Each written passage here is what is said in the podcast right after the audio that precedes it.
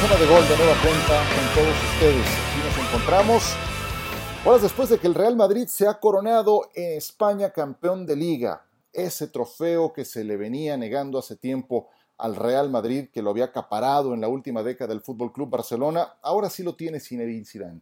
Y creo que es el que más ha disfrutado Zidane de todos los que ha logrado. Si bien la Champions tiene un lugar preponderante, pero la liga es el sinónimo de consistencia y lo había puesto eh, en un lugar especial Zidane en cuanto a su obtención. Eh, lo logran ganando el 100% de los puntos disponibles desde la reanudación por la pandemia. Y, eso me parece muy importante porque claramente en ese tiempo cerró filas Zinedine Zidane y termina ganando este título con su núcleo duro, con los jugadores por los que él apostó. Courtois, ganador del Zamora para esta campaña, el portero menos goleado. ¿Vieron el golpe que le dieron a Courtois en el partido contra el Villarreal? Yo no sé cómo, pero se mantuvo y lo terminó. Un equipo que concede muy pocos goles, no nada más por su portero, también por sus centrales, por Barán y por Ramos. Ramos anotando también una buena cantidad de goles, eh, no nada más por los que hacía por la vía penal. Adelante de ellos, Casemiro. Carvajal muy consistente, recuperó a Marcelo, recuperó a Modric, recuperó a Karim Benzema. A la partida de Cristiano Ronaldo, ¿quién asumió ese rol de liderazgo adelante? No fue Garrett Bale, que estaba muy quitado de la pena, cobrando, eso sí, muchos millones de dólares en la banca de, de jocosón, poniéndose el cubrebocas de antifaz. Tampoco fue James Rodríguez, que eh, por ahí recibió apenas algunos minutos y que se la pasó quejándose. No, el que asumió el rol de liderazgo adelante, de ser el hombre decisivo, el que convertía los goles, fue Karim Benzema. Temporadón del francés tiene que estar en la terna a mejor jugador del año, eso es indiscutible, junto con Robert Lewandowski. Entonces, eh, cuando te pones a ver, Zidane termina obteniendo esto, recuperando algunos jugadores y apostándole a su base dura. No con eh, los eh, James ni con los Bale que no aportaron absolutamente nada. Y eso es lo que creo que lo hace muy, pero muy meritorio.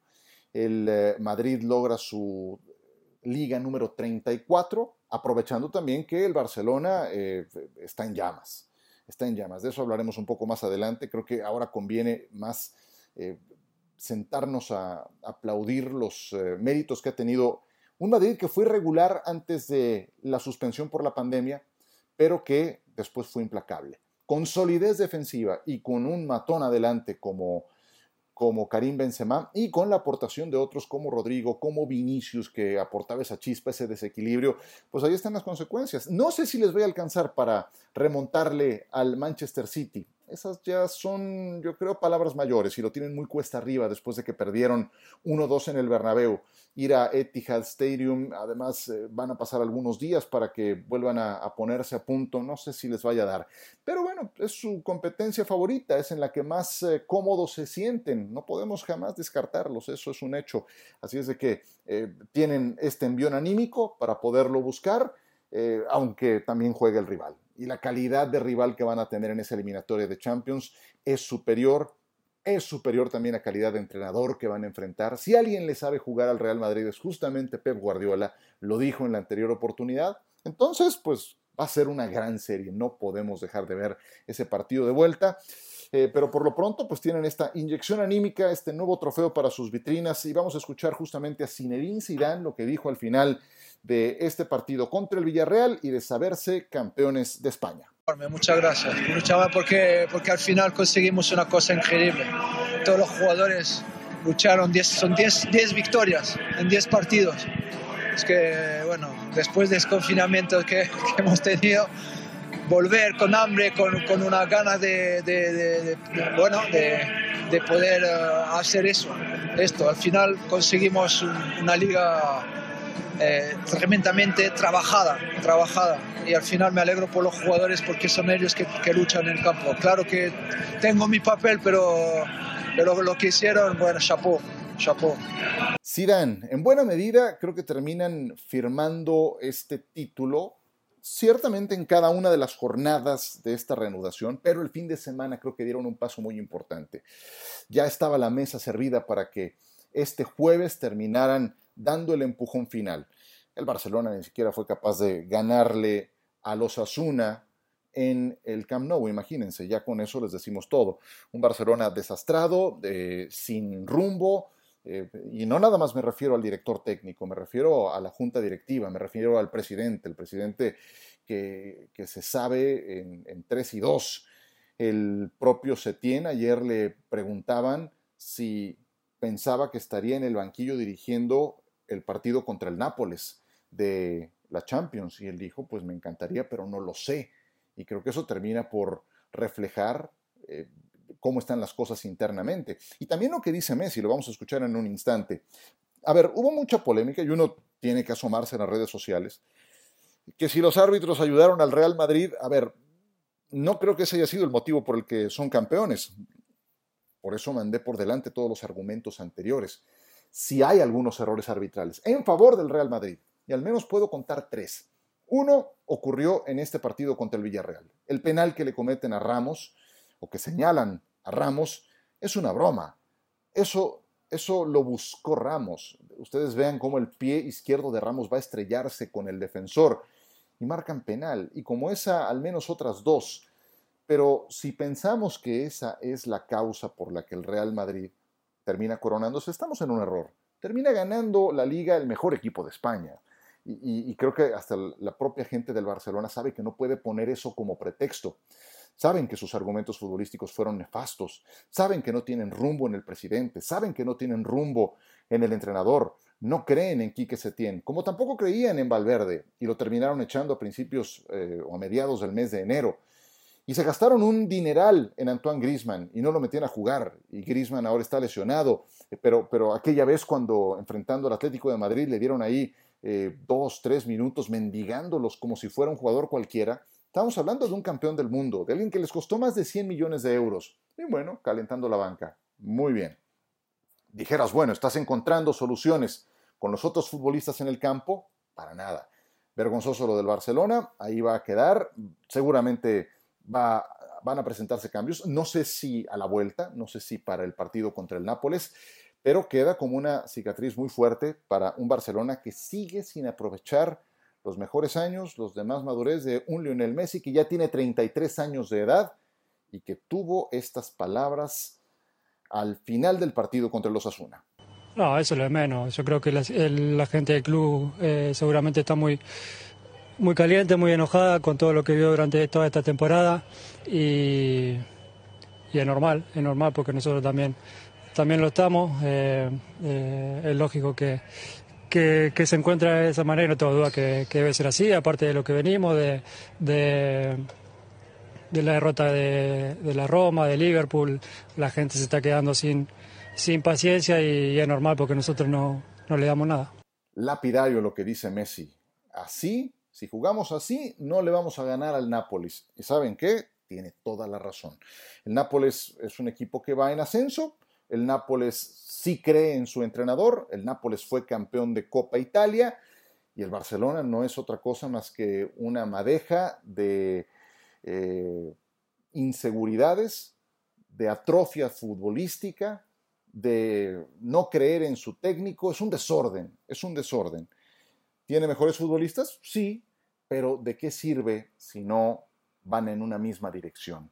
Penoso lo que ocurre con el Fútbol Club Barcelona y veremos cómo les va. Y no quisiera dejar de mencionar lo que ocurrió con Javier Aguirre en su partido ante el Athletic de Bilbao, la victoria que sacó con el, con, el Leganés en San Mamés, me parece sobresaliente, ganan 0-2, tienen vida para la última jornada, no sé si les alcance, van a enfrentar este Real Madrid que seguramente llegará más relajado, pero pues, hay una calidad de futbolistas diferente, se nota al silbatazo inicial, entonces, lo veo muy difícil, pero la esperanza muere al último. El que ya hayan llegado con vida matemática a ese último partido te habla la clase de entrenador que es Javier Aguirre.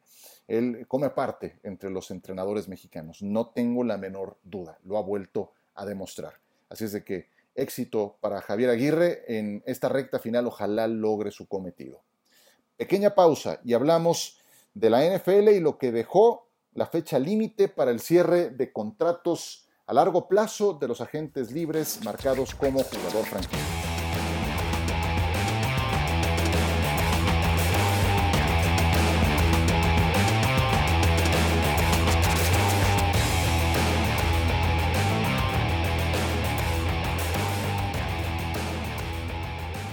El miércoles fue la fecha límite para que esos jugadores protegidos como franquicia en la NFL pudieran llegar a un acuerdo a mayor plazo o jugar nada más por un año muy bien pagado.